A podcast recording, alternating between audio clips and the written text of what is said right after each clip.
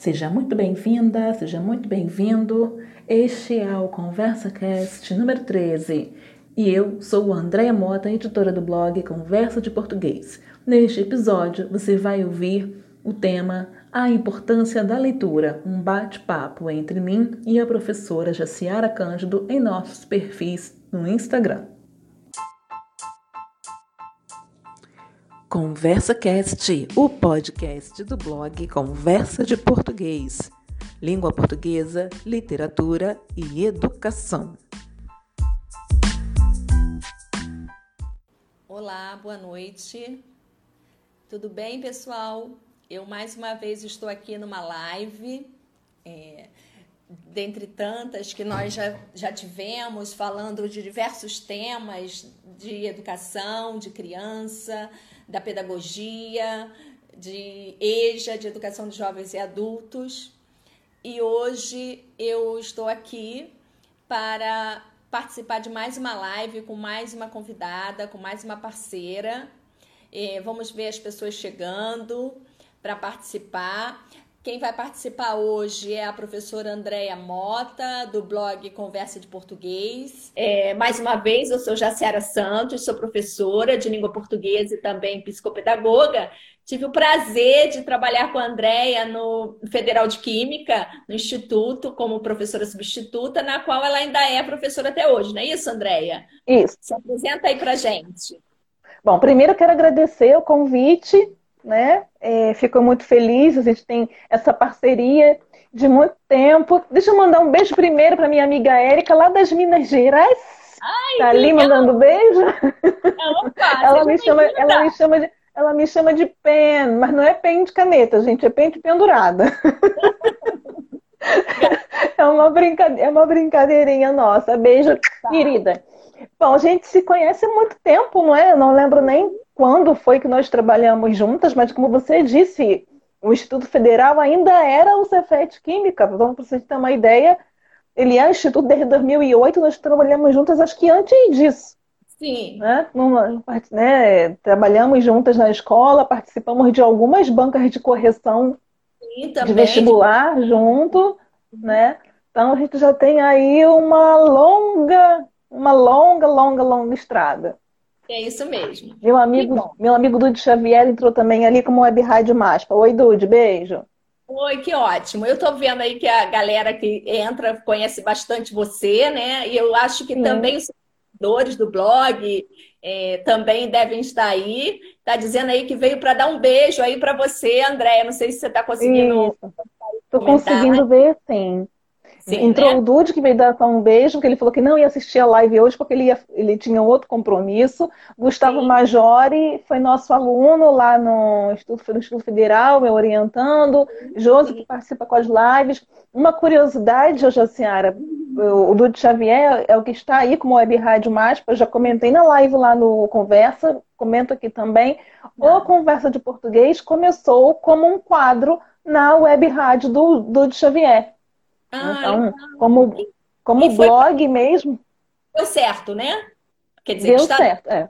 é. Deu certo. Como blog mesmo começou em 2008, mas como hum. quadro da rádio, eu acho que foi 2007, 2006, não sei. O, o blog de verdade nem existia ainda. O nome era Dúvidas de Português com a professora Andréia Mota, porque conversa de português era uma outra coisa, era um projeto que eu tinha com alunos, né? Então, sou bem. Então, toda vez que ele aparece na live, eu falo porque eu sou bem grata. Né? Ele faz muito parte dessa, dessa história. Eu indico muito aos meus alunos, agora nesse momento de aula online, da gente usar lá no, na rede estadual, eu postei lá o blog, Conversa de Português, dando umas dicas Legal. de Então, eles gostam, acham bastante didático, né? É, é o que os professores sempre dizem, que é didático, que facilita o trabalho do professor, que a explicação bem lúdica, né? Vamos chamar assim, com cores, que gostam, que isso favorece bastante, né? Então é bem legal. É, assim, a ideia do blog ter essa questão lúdica que você comenta, porque a ideia era que ele fosse mesmo uma conversa. Então, eu me lembro que na época que eu escolhi o nome, e o nome tem essa questão meio ambígua, né, de ser conversa de português e não conversa sobre português, que transgrede todas as regras de regência nisso, de português, mas eu queria.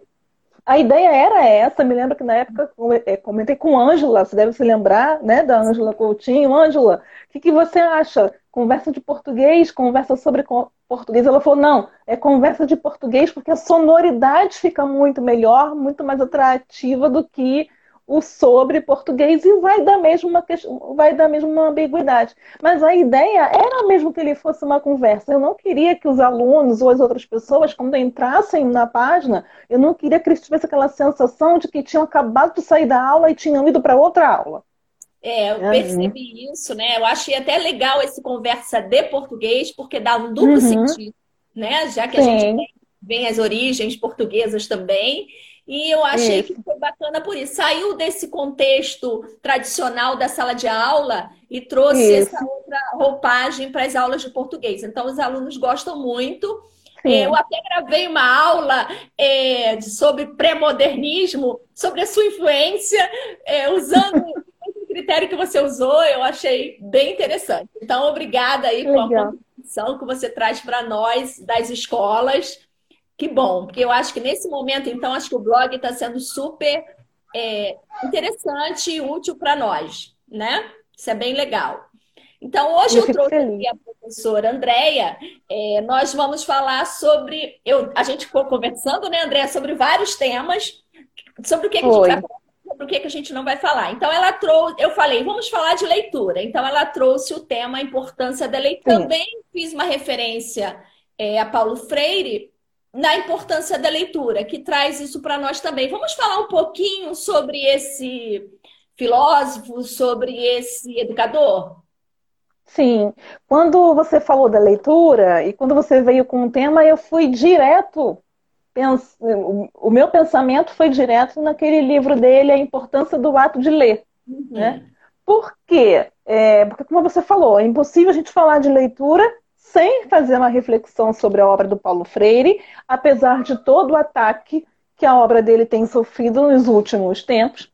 Né? E a gente percebe que o ataque só acontece porque as pessoas não leem Paulo Freire, se lessem, não atacariam tanto, mas porque é, também é, eu acho que é importante que o professor, somente nós de língua portuguesa, que vamos trabalhar com a leitura, ou como você mesmo falou, é um, a discussão da leitura num, num momento, sim, de uma maneira um pouco mais abrangente, porque afinal de contas, é, a visão de leitura do Paulo Freire é muito peculiar, né? Quando ele fala de leitura, ele não fala dessa, ele não fala de leitura somente do texto escrito, mas ele fala de uma leitura de mundo muito, muito abrangente, né?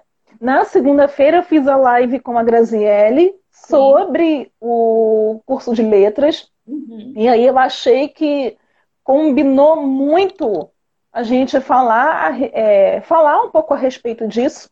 E aí acho que cabe a gente dizer né, que quando Paulo Freire pensou as questões de leitura, pensou as questões de alfabetização, ao contrário do que as pessoas pensam, ele não estava falando sobre a educação infantil. Não. Né? Ele, ele pensou a educação para um público adulto, analfabeto, da década de 1960, vinda, vindo de êxodo rural, então, né, como, as, como essas pessoas chegavam aos grandes centros nesse, nesse contexto de industrialização e de chegada naquela década para cá, e é, acaba coincidindo nessa época com, um, com uma explosão de analfabetismo. Né? E aí a questão do analfabetismo ela vai além da educação, e foi esse o pensamento do Paulo e foi esse pensamento do Paulo Freire. Como é que você tem uma massa de trabalhadores analfabetas e, portanto, é, pessoas que desconhecem totalmente o seu direito. E aí quando eu falo do Paulo Freire, quando eu falo disso, eu falo disso com muito carinho, porque isso me faz lembrar um grupo de idosos que eu alfabetizei. Né? Então, quando eu, quando eu, quando eu faço a referência a Paulo Freire, é sabendo do que eu estou falando, porque eu trabalhei com aquilo que está descrito na pedagogia da autonomia, enfim, né? nos livros todos, nos livros todos dele, e aquilo que ele monta nos seus livros, eu vi acontecer na minha sala de aula com um senhor de 60 anos ou mais, uhum. que era trabalhador da construção civil, que ia em cima do. Ia, ele não ia na boleia do caminhão, ele ia num caminhão de. Ele ia em cima do caminhão de tijolos, né? amontoado nos tijolos, e a partir do momento que ele aprendeu a ler, um belo dia ele apareceu todo sorridente na sala de aula, dizendo que ele não ia mais em cima dos tijolos, ele ia dentro da boleia. E ele não tinha percebido que ele tinha aprendido a ler. E aí eu perguntei para ele, mas seu João, e aí vou chamar de seu João, né? Ah, claro. Pra, enfim, para generalizar. Mas por que, que só agora o senhor percebeu que o senhor sabe ler? E aí é, a fala dele foi, professora, porque agora, eu, agora que eu sei ler, eu sei que não está certo eu ir em cima dos tijolos.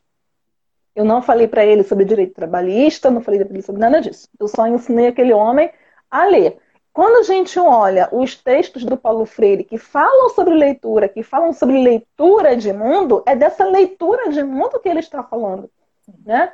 E aí, quando ele é, é a educação de adulto que ele fala, que ele, de que ele trata. E ele tem sido muito atacado como se ele estivesse falando da educação infantil. E não é isso, ele nunca escreveu sobre educação infantil. Ele escreveu sobre educação de, é, sobre educação de adultos, bibliotecas populares, que é o que ele trata no, na, na importância do ato de ler. E eu fico muito tocada quando, quando eu lembro disso, tocada duplamente, porque quem me ensinou, por incrível que pareça, quem me ensinou a gostar da leitura do Paulo Freire não foi a universidade, eu não me lembro de ter lido Paulo Freire durante a licenciatura, não me lembro de ter lido Paulo Freire durante o normal, foi. Mas, assim, quem, não, foi, não foi o normal, eu, né, eu sou aluna do, do Heitor Lira aqui no Rio, né, que era tipo, que a escola tradicional de formação de professores, fiz o ERD, não me lembro de ter lido Paulo Freire nenhum dos dois. Quem me apresentou o Paulo Freire nessa perspectiva de educação de adultos, por incrível que pareça, foi Monsenhor Luiz Antônio, que faz aniversário hoje. Ah. Né? Então, ele, pedagogo, padre, mas pedagogo por formação, Sim. que num determinado momento, é, não me lembro agora qual foi o ano, nós tivemos uma campanha da fraternidade, cujo tema foi Fraternidade e Educação, e nós tínhamos então no na Santa Rosa de Lima, que era a paróquia, né, que é a paróquia onde ele está até hoje, a paróquia onde eu e Josiane, que está aqui também vendo a live, crescemos, ali naquele contexto foi montado um pré-vestibular comunitário e um curso de alfabetização de adultos. E eu me lembro que ele chamou os professores da paróquia para atuarem nesse, nesse curso e contratou uma pedagoga para nos dar a formação para poder trabalhar a partir da perspectiva do Paulo Freire. Então, na verdade, quem me, quem me apresentou foi ele. Né? E, sim, e você vê coisas impressionantes na sua vida. É o caso desse seu João, né? Que eu estou é. dizendo, como de uma outra senhora também, que eu chamo de Dona Maria, que um belo dia apareceu toda enfeitada, e eu né, dizendo, o que que houve? O que, que aconteceu? Arrumou um namorado, não me contou não me contou nada, está toda, toda enfeitada, o que, que houve? Que alegria é essa? Está se amando, né? Hoje a senhora está se amando. O que, que aconteceu? Ela, professora, eu hoje fui à farmácia e comprei shampoo para cabelos secos sem ajuda de ninguém. Ai, que e aí, emoção. Né? Isso é emocionar, né? Isso é, emociona. É, é né? Emo... Isso é emociona. Né? É. Então, quando a gente fala. Para a educação de jovens e adultos, isso eu via bem, né? É o interesse, né? Que eles tinham a necessidade de ler, até para que essa leitura de mundo que o Paulo Freire traz para nós é essa possibilidade do adulto, do analfabeto, é, ter um olhar dele, né? Para ele ler as coisas, aprender e conseguir fazer as coisas sozinhos, né? Então foi muito bom você ter falado, porque fica a dúvida mesmo, eu já ouvi de outros, até outros professores, que Paulo Freire, nessa é, leitura, ele fala de criança, e não, o perfil do Paulo Freire, não. dentro dos pensadores, né, dentro dos educadores, né, ele voltado, a, a filosofia dele é voltada para adultos. Tem outros, né, dentro, tem vários, quem estuda pedagogia, né, eu acho que hoje fala muito, Sim. sabe que tem vários pensadores, tem aqueles que falam da criança, mas Paulo Freire em si, é voltado para a educação de adultos, né? Alfabetização de adultos. E eu lendo aqui também, até que eu falei para você, que eu falei, então eu vou buscar essa leitura né, de Paulo Freire para nós? Eu acho importante a gente uhum. trazer para os dias de hoje, né, Andréia?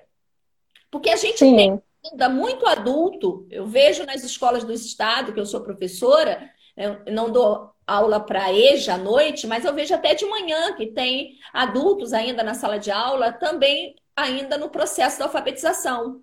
E a gente valorizar, né? Que eu acho que foi aí que você falou do, quando você deu aula para jovens e adultos, para senhoras, né, para idosos, para adultos, você valorizar o conhecimento que eles trazem, não, Andréia? O conhecimento de mundo que eles trazem para a sala de aula. É isso. É isso, né? Porque é exatamente, exatamente isso que ele, que ele conta, né? Então, é, é todo um processo. Eu digo que naquele momento eu alfabetizei aquela turma, mas eles também me educaram. Porque para você trabalhar nesse, assim, nessa visão que a obra do Paulo Freire traz, você precisa calar muito mais do que falar, porque você precisa ouvir essa história, essa história de vida. Então você vai encontrar aquela senhora que você, a quem você pergunta, mas por que, que a senhora não sabe ler nem escrever? Por que você está indo para a escola agora? E a pessoa simplesmente te diz assim: minha filha, porque meu pai não me deixou estudar, meu marido não me deixou estudar, agora que ele morreu, eu vou viver. Olha isso. Importante. Eu me lembro, eu me, eu me lembro de uma senhora que era da turma e um dia apareceu na missa, enfim, né? Você sabe, né, que né, tinha toda uma vivência, né, de paróquia na paróquia do bairro. E aí eu tava lá anotando, é, antes da missa, ela chegou, ela viu que eu ia que eu ia ler na missa. E falou assim, minha filha, eu quero eu quero mandar, eu quero colocar uma ação de graças. Aí eu, hoje não, você quer fazer o quê? Você quer agradecer porque aprendeu a ler? Não, eu quero botar uma ação de graças porque meu marido morreu. Aí eu, Aí eu pra ela, não, a senhora não quer botar uma ação de graça que o marido morreu, a senhora quer botar a intenção por alma. A ação de graças é quando a gente consegue uma graça, uma bênção, a gente quer agradecer. O que a senhora quer colocar é uma intenção. Aí ela, não, é ação de graças porque agora eu vou viver. Aí eu, Tá, a senhora faz o seguinte, a senhora senta lá, fica quietinha que eu vou resolver aqui. Botei na intenção, né? Porque é óbvio que eu não ia colocar aquilo lá.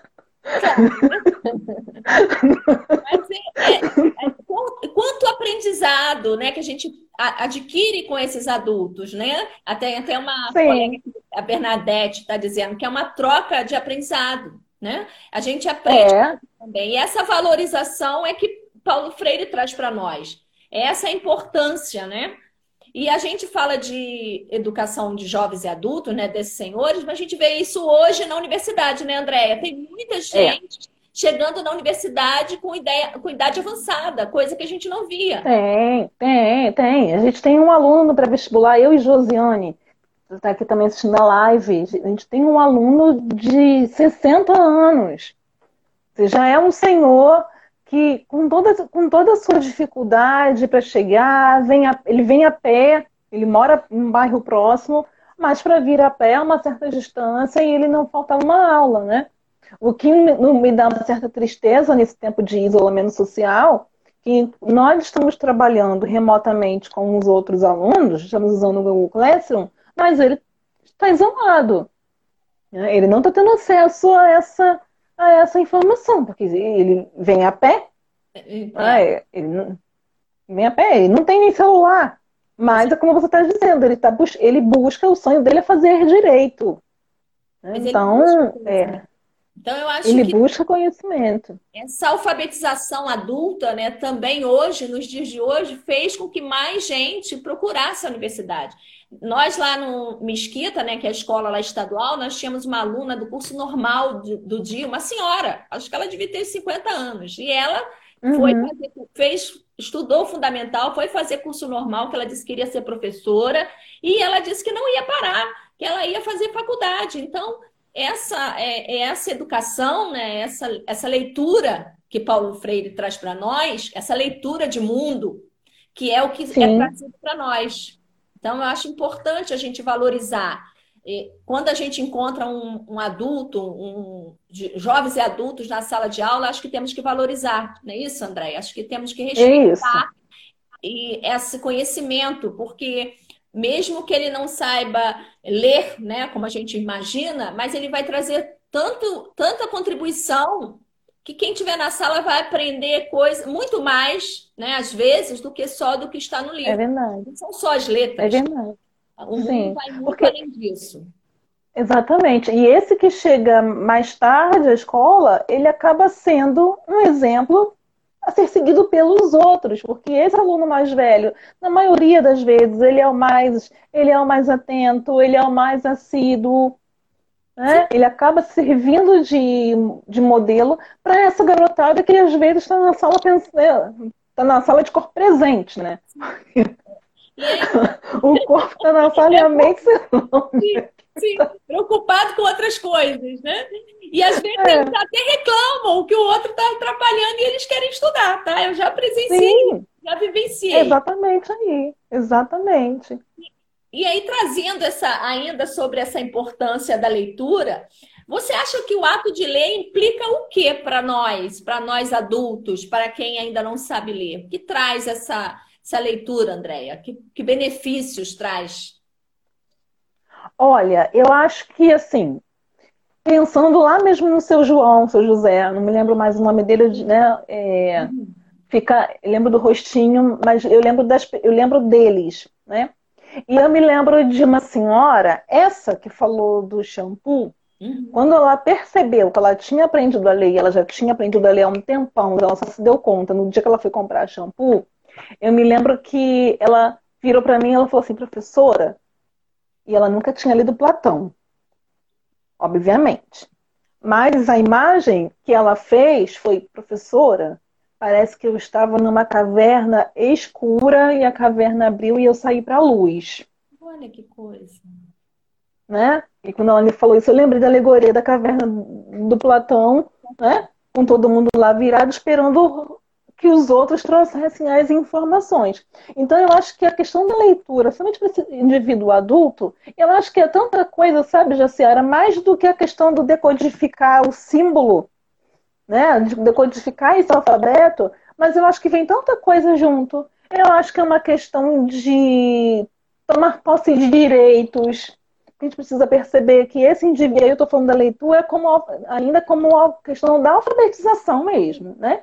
Sim. Não da prática, mas eu estou falando da leitura ainda como, como uma questão da alfabetização. É, o indivíduo que ele não sabe ler, ou mesmo que sabe, mas não é letrado, que é uma outra questão, ele é enganado, ele não tem acesso a direitos, né? É, enfim, realmente parece que o sujeito, como eles diziam, o sujeito fica meio que numa caverna fechada e esperando que os outros que os outros venham. Quantas vezes a gente vê idoso sendo enganado porque não sabe ler muito bem? Quantas vezes a gente lê no mercado, essa semana aconteceu isso comigo, apareceu uma um pacotinho de erva doce no setor de, no setor de condimentos, le, é, erva doce de letras garrafais. E aí ela pergunta para mim, minha filha, você daqui é que é erva doce? Aí eu olhei assim para trás, não sabe ler. Né? Aí Sim, senhora. Ah, é porque eu tô sem óculos. Não, ela não estava sem óculos. Porque o tamanho daquela letra, ela não sabe ler. Ela não sabe. Né? E não sabe. envergonhados, né? E quem eles se sentem envergonhados quando eles não sabem ler. Ou não tá sem óculos, ou tá com dor de cabeça, tem sempre uma desculpa. Eu acho que essa leitura traz a cidadania, né? Essa Exatamente cidadania. Né? E, e, a leitura não é só, como você falou, letrado, né? não é entender, mas sim a questão de ser funcional para esse uhum. É uma alfabetização funcional. Ele precisa disso para ele seguir hoje na sociedade. Exatamente. O senhor que faz o vestibular e que você está dando, tá fazendo aula online para os demais alunos e ele está à parte. Isso. Ele pode estar à parte por diversos motivos por questões financeiras, por ser analfabeto na área da informática. Então, hoje, eh, eu vejo muito o Paulo Freire nos dias atuais. Sim. Educação de jovens e adultos em relação à alfabetização e agora também em relação à tecnologia. Exatamente, exatamente. Porque no caso dele, ele não tem como acompanhar a gente usando a plataforma digital esses nesse período. E ele não tem celular, se ele não tem celular, como ele vai acessar todo o material que nós, nós disponibilizamos? Né? E não só por conta da idade dele, não só por conta da questão do não ter um celular. Hoje, antes de vir para cá, eu estava em uma reunião remota do Instituto.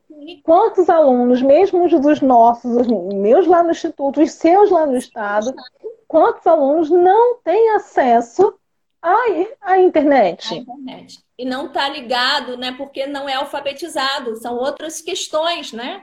Que Sim. fica sem acesso.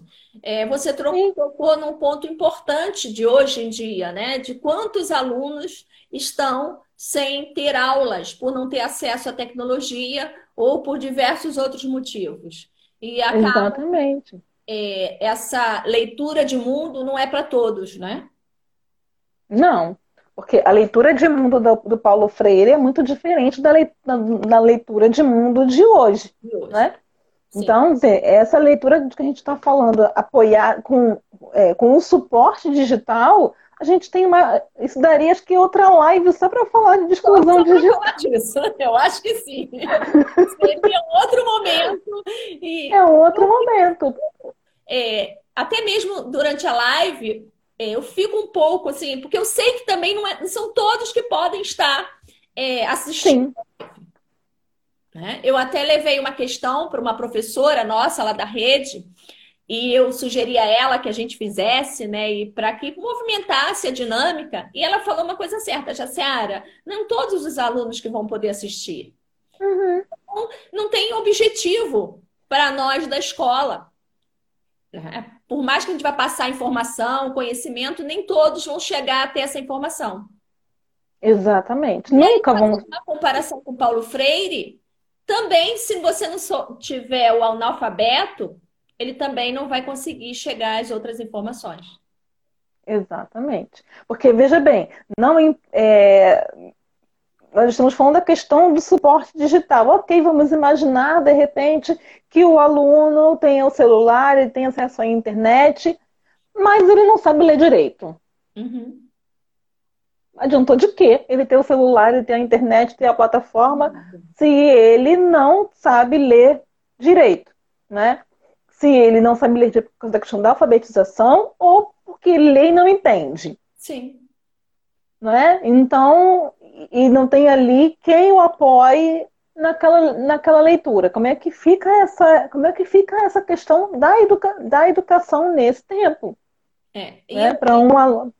E eu, eu ainda falando da leitura, né, da importância da leitura, acaba que nesse momento não tem como a gente fugir né, desse assunto da tecnologia, por mais que, que o nosso foco seja Sim. outro. Mas eu percebo também que, em relação a essas questões de não ter acesso à internet, não são todos os alunos que estão assistindo online, eu vou fazer referência também ao EJA. Os alunos Sim. de adultos, de educação de jovens e adultos. Muitos podem não estar acessando, Sim. Por diversos motivos também, né? Então acaba que é um assunto que traz para esse momento. É muito atual, Paulo Freire, para a educação de jovens e adultos.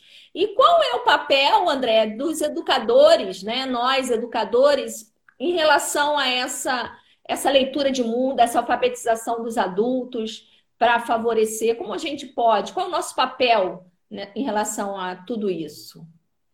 Olha, eu acho que quando a gente fala desse nosso papel, aí eu acho que a gente sai da questão dessa leitura no sentido da alfabetização e vai para a questão do letramento, né?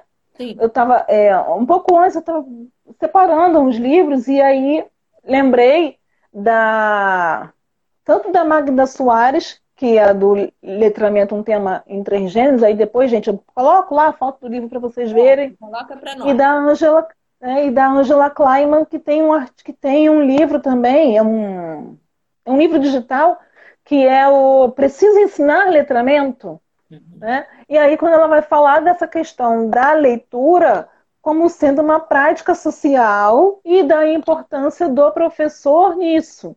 Então, qual é o papel do professor? E aí, para quem. Pra, não sei se de repente se chegou alguém que não é da área de letras, e aí quando a gente fala da alfabetização, a gente está falando da questão da apropriação do sistema de escrita. Sim, sim. E quando a gente fala do letramento, é da prática social da leitura. Né?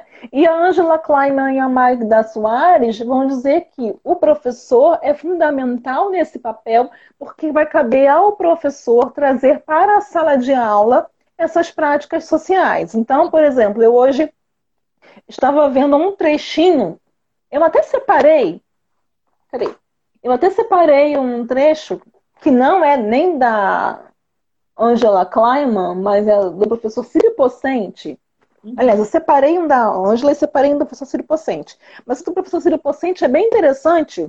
É um episódio que o professor Marcuski pega lá numa obra do, do Pocente e ele vai falar dessa questão dessa leitura como prática social que importa para nós professores, né? Na questão da interpretação do texto, das, das situações de leitura. Ora, ler um livro não é exatamente igual a você ler um texto na internet, no Facebook, no Instagram, numa livraria. Então, o Círio Pocente, ele, é, citado pelo Marcuski, ele diz que o Círio entrou numa livraria e aí é, aparecia assim, numa livraria, o livro Raízes do Brasil estava classificado entre os livros de botânica. E as raízes de, do Brasil acaba sendo um livro sobre antropologia, não tinha nada a ver com, com botânica. Numa outra livraria, o livro Dialética do Concreto estava colocado na estante dos livros de engenharia civil. Então, você veja, é uma questão de leitura, de leitura. que vai além do decodificar o título do texto. É o entender também. Quem montou essa estante não entendeu o que aquilo estava, né, é, sobre o que era aquele livro. Bom, viu raiz, deve ser botânica, concreto, deve ser engenharia, pá, colocou lá. Né? E aí ele vai, ele vai é, se questionar também, ele vai falar, ele vai falar dessas ocorrências que de tão, que de tão que ele diz assim, né, essas ocorrências que parecem até piadas. Né? Ah, não, isso nunca vai acontecer, não, isso vai, isso vai acontecer. Então, qual é exatamente o nosso papel nisso tudo? É como é que vai ser feito esse, esse nosso trabalho de leitura na escola? Com, é, como é que se dá essa. Isso vai passar pela produção do texto, pelo ensino de língua, porque repara, nesse texto Raízes do Brasil, olha quanta coisa dá para você fazer com o título de um livro, olha quanta, quanta interpretação pode ser feita com o título de um livro. Com título, com uma capa. Exatamente. Né? Então, Raízes do Brasil, ora, a gente lá com o aluno, peraí, o que, que significa raízes? Será que é raiz da árvore? Será que o Brasil tem Será que o Brasil tem raiz mesmo? O que, que significa? O que você entende por. O que, que você entende por raiz? O que, que é concreto? Né? É claro que estamos dizer milhares, milhares de coisas, mas eu acho que a gente tem um papel fundamental nessa, nessa história toda, muito, vai muito do nosso, do nosso trabalho, né? A respeito de. Até porque o tudo é muito complexo, né? Então a gente, é. quando lê uma frase, vem para nós várias informações na nossa mente. Então eu acho que buscar essa crítica da leitura, de entender onde vai caber né, o livro na estante, né? Vou Sim. usar essa metáfora, onde vai caber o livro na estante, eu acho que isso é importante. E Exatamente. Essa leitura. Quando você falou de é, leitura de alfabetização e letramento, que a professora Magda Soares traz isso para nós já há muito tempo, ela uhum. essa diferença, Sim. né? Que dentro da pedagogia, dos professores, eu acho que precisa entender isso, né? Por isso que fala que também tem muitos analfabetos, porque é aquele que lê e não entende. Não é isso? Sim. Isso. Não basta é, essa o A, o B, o C, e não fazer o entendimento, como o da estante, senão eu vou botar o livro no lugar errado. No lugar errado, né? E a gente tem uma quantidade enorme de pessoas, de indivíduos nessa situação. A gente tem os exames nacionais, os exames internacionais que vão demonstrar isso, né? A gente tem o PISA, por exemplo, que demonstra, que faz esse, né, é, essa avaliação sobre um, o nível de, compreensão de, texto. De texto. Né? E, os, e os níveis são sempre, em relação ao Brasil, são sempre muito baixos. Por outro lado, vem também a questão, que é um índice que eu sempre questiono, que é a questão da leitura no Brasil, né? Porque geralmente quem faz essa avaliação é um Instituto do Livro, Sim. que diz que o brasileiro não é um leitor. Mas, ora, como é que você mede índice de né, é, níveis de leitura se o responsável por isso é o do Livro, que só considera leitor o sujeito que lê livro? Que livro? Não, gente. PDF, compra livro. A gente está lendo, pela, a gente tá lendo pela internet. E aí entra numa outra questão. Quem é que lê pela internet? Né? Então, a gente, tem, a gente tem um instituto que mede o, a capacidade leitora do brasileiro pela quantidade de livros que o brasileiro compra. Ok. Eu tenho um monte de livro ali na outra estante que não li, não tirei do, não tirei do saco. Né? Mas Instituto do Livro, nossa, tô lendo a beça, mas tá tudo dentro, tá tudo dentro do saco. De repente, agora no isolamento, eu arranjo um tempo. Entendi. Né? Mas os livros estão lá, algumas coisas estão aqui também que ainda não, ainda não, é, não foram lidas. As pessoas não estão lendo, né? Ou elas estão lendo em outros suportes? Será que as pessoas estão lendo mais pela internet? Mas quem são as pessoas que leem pela internet? Todo mundo tem acesso à internet? Nem todo mundo vai ter esse acesso. Nem todo mundo tem acesso. E a gente lembra, então, outros, outras formas, né? Não, não é só o livro físico. Não só o tem livro, exatamente. Tem gente que lê página da internet, lê jornal, lê revista. Então, tudo é leitura. Como diz o professor Marcos. Tudo é leitura. Textos. Ele traz isso bem para nós. Tem receita de bolo. Então, Sim. O que é essa leitura? Será é, que. É um cartaz. Né? Porque será que ler o livro, será que ler 10 livros no ano, será que isso mede a minha capacidade de leitora de alguma maneira? Né? Eu me lembro que o meu avô tinha muitos livros, eu tinha 15 anos, eu fui ler Ana Karenina, que tinha 600 páginas. Eu entendi, com 15 anos não entendi coisa nenhuma, mas eu tinha lido.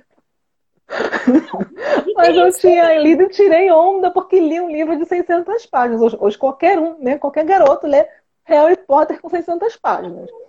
Né? E Mas... Coisa, foi você ter tocado num assunto certo. A quantidade de livros não quer dizer que eu leia. E que eu. Exatamente. Eu, ve... Exatamente. Já percebi isso até mesmo na garotada que eu dou aula que às vezes leem muito, mas acaba que lê para passar o tempo, né? A gente chama. Uhum. E, e aí precisa de um suporte maior para isso, né? Não só saber as letras. Isso em qualquer faixa etária, né? Na adulta é. a gente percebe mais isso. Eu tenho aqui uma professora, a Liane, né, que é de EJA, ela disse que adora trabalhar com EJA. Ela, nós fomos colegas na Fiocruz, que eu trabalhei lá no Instituto instituto, fazendo é, itinerante, né? Lá a coleção itinerante, a parte educacional, e ela está aqui com a gente. Ela disse que ama trabalhar com EJA. E realmente, trabalhar com adulto é um outro perfil, né, Andréia? Mesmo que não seja é. EJA, é que é o seu perfil também. Você dá aula para adulto ou só está no ensino médio ainda? Não, eu só estou com o ensino médio. Educação de jovens e adultos foi somente nesse momento que eu trabalhei com, essa, com esse projeto de alfabetização que era um projeto paroquial, e depois não trabalhei mais com esse público. Né? Embora nós tenhamos lá no Instituto um curso nessa modalidade de ensino, eu nunca é, fui chamada a trabalhar com EJA lá no Instituto. Né? Visito de vez em quando é, uma turma de EJA, a convite do Jorge Cristiano, que eu acho que você também conheceu. Né? O Jorge trabalha na, na de uma escola em Vigário Geral e ele, ele me chama às vezes para participar de algumas coisas é, com os alunos de EJA e é sempre uma experiência muito, muito rica. Né? né? É, é, é, assim, é sempre muito, é muito emocionante sempre, toda vez que, que eu acabo indo lá, por ser vigário geral, né? é toda, toda uma. Né? Mas a gente precisa pensar muito seriamente essa questão da leitura a questão da competência leitora, né? ler 30 livros não significa que o indivíduo seja, seja um leitor competente, no sentido de compreender aquilo que ele de fato leu. É, eu vivencio isso, por exemplo, com os alunos do pré-vestibular e com os meus alunos mesmo, quando a gente vai falar de redação. E eu sempre marco muito para eles no primeiro dia. Você precisa compreender o que foi pedido, porque se você não compreender o que o enunciado está pedindo para você fazer, já era a sua redação. E a mesma coisa acontece ainda mais com a leitura dos textos literários que exigem também um outro grau de conhecimento linguístico, né, de abstração em alguns momentos, dependendo do texto, um texto poético, por exemplo. E aí, quando você vai mostrando os textos para eles, nossa, mas era isso, aí eu li não entendi nada. É. Vira, vira aquele meme, né? Lê de novo, não leu direito. E eu vou aproveitar esse seu gancho, né? Já que a gente está falando de leitura e eu sei que literatura é a sua área, né? E aí, é. é lendo aqui ainda sobre Paulo Freire, lendo sobre a importância do ato de ler, eu me lembro que eu, eu vi escrito em algum lugar dizendo que cada leitor tem a, seu entendimento da leitura. Né? O, eu vou usar Harry Potter, né? Um, esses romances uhum. que eu a ler, né? Vou usar como exemplo que, vou, que eu leio e acho que a mocinha aconteceu uma coisa com a mocinha. Aí a outra pessoa leu e acha que aconteceu outra coisa com a mocinha. Como é que fica essa relação dentro do texto literário, Andréia? Ué, Dom Casmurro é ótimo para isso, né? Sim, sim. A questão do texto, da leitura do texto literário, ela é muito particular porque você traz não só você traz muita informa é, muita coisa nessa leitura que a gente vai chamar de intertextualidade, né? Sim. E a intertextualidade ela vai ser feita com obras do mesmo autor, ela vai ser feita com obras de outro ator, mas quem vai é, com, sua, com a sua vivência também, com, com tudo que você trouxe de bagagem de leitura, tudo isso vai interferir na sua leitura. Mas a questão também linguística, e aí, brincando lá com a questão do Dom Casmurro ou do Harry Potter, a um, eu acho que aconteceu A com a mocinha, mas o outro leitor acha B.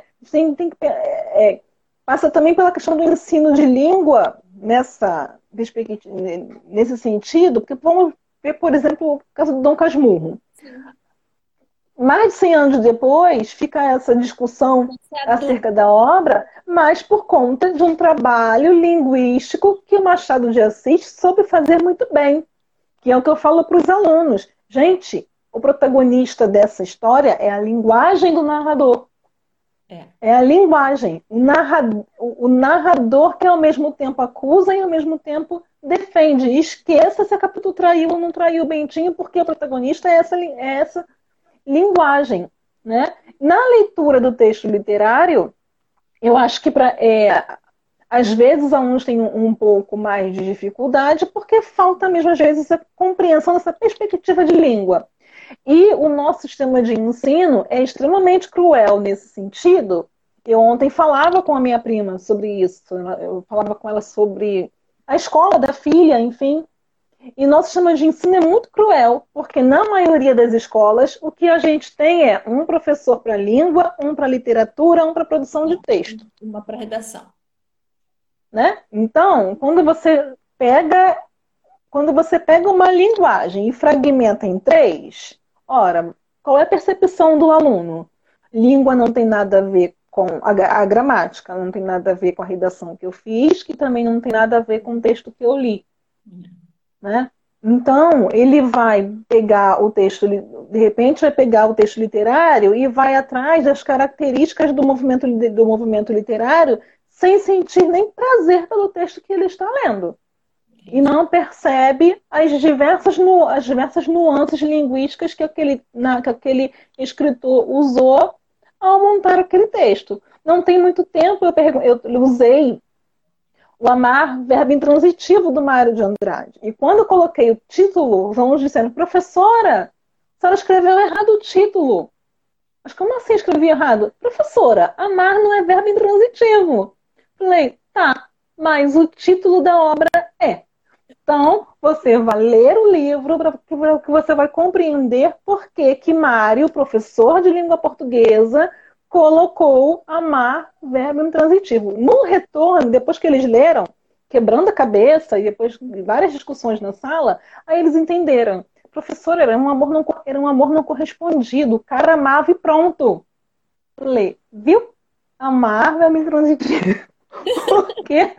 É, aí a gente Mário... traz, André, essa, mais uma vez, essa complexidade que é a leitura e tão quanto ela é importante pra, para todos, né? Para o entendimento de é. mundo quanto sociedade, para entendimento para a área do vestibular, para a escola, Sim. para entendimento de adulto, para a conversa, até do diálogo. Eu acho que a leitura é Sim. é importante. E eu estou vendo aqui a Bernadette citar que o Pequeno Príncipe, ela leu em três etapas da vida. Então, cada momento, ela provavelmente momento, é interpretado de uma forma. Né? É isso. E a Josiane, que ela você citou, a Josiane, o nome dela, ela disse é. que imediatamente ela pensou em Machado de Assis. Você está certa. e aí eu quero pedir para você, para a gente já ir para os momentos finais, que, eu, que da última vez que eu estava numa live ela caiu, eu nem percebi que eu não estou vendo o tempo aqui. E aí eu quero que você, a gente faça essas considerações finais em relação a essa leitura. Eu vou aproveitar e vou falar um pouquinho. Que, quanto professora de língua portuguesa, a minha visão, enquanto psicopedagoga, é, a minha visão é ampla, vai da criança ao, ao, ao idoso.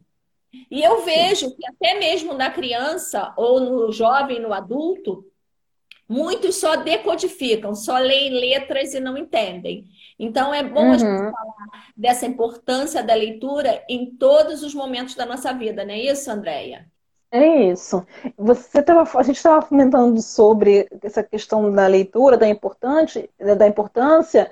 Eu veio logo na minha mente um meme que circula muito pelo Facebook, que é o da venda do bolo.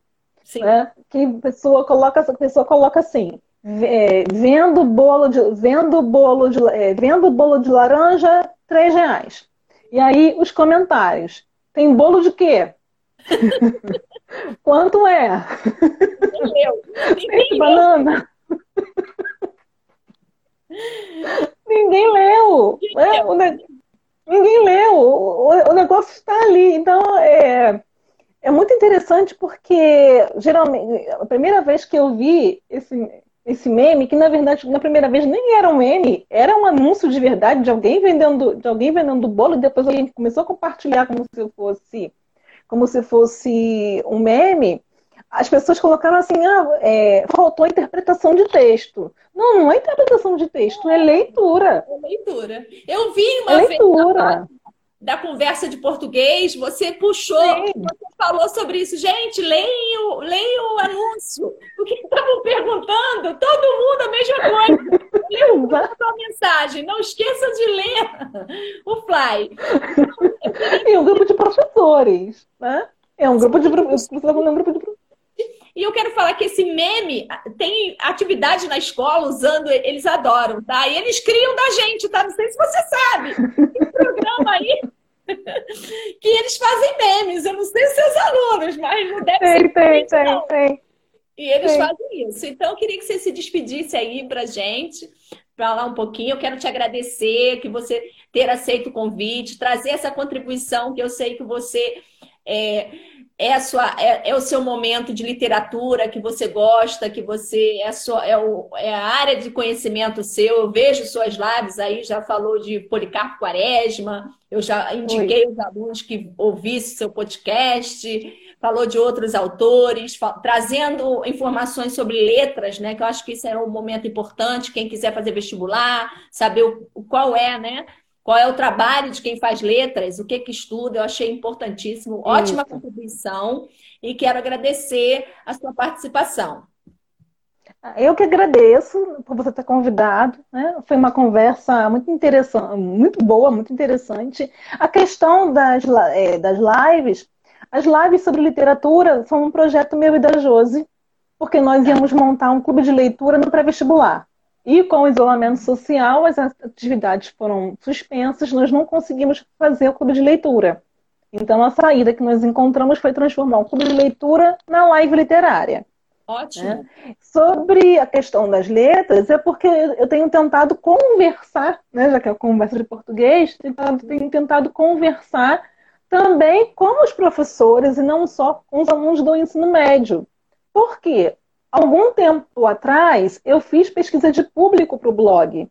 E na pesquisa de público, naquele momento em que a pesquisa foi realizada, eu tinha mais professores do que alunos.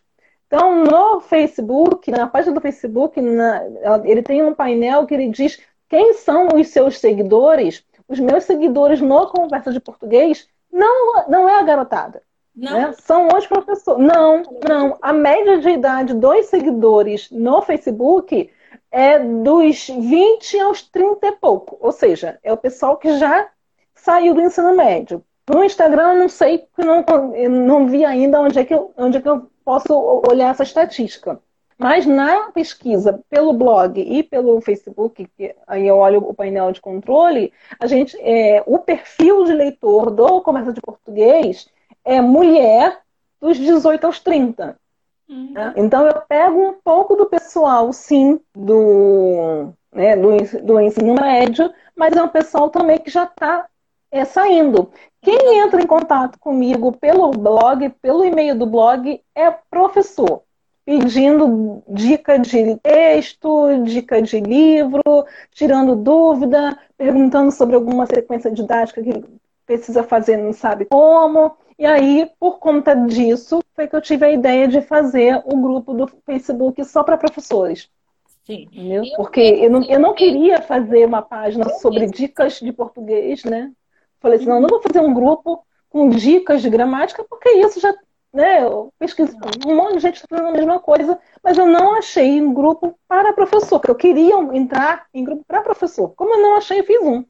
Ah, ótimo. Eu achei bastante Eu mesma, quanto professora, eu acesso bastante. Eu conheço colegas que também acessam conversa de português, porque eu estou falando, eu achei a didática para nós, professores, bastante válida, importante, facilita o nosso trabalho e os alunos também são vídeos curtos, 15 minutos, então Isso. então facilita bastante. Até agora, para botar na rede no Google Classroom, é ótimo esses vídeos curtos, senão fica muito grande. Uhum. O aluno Sim. muito pode pelo celular porque não tem computador, então isso facilita bastante. Então, Exatamente. mais obrigada, Andréia, que nós tenhamos outros momentos juntas e que essa Eu parceria quero. não acabe. Tá bom? Um abraço. Tá bom, muito obrigada. Um beijo. Conversa Cast, o podcast do blog Conversa de Português. Língua portuguesa, literatura e educação.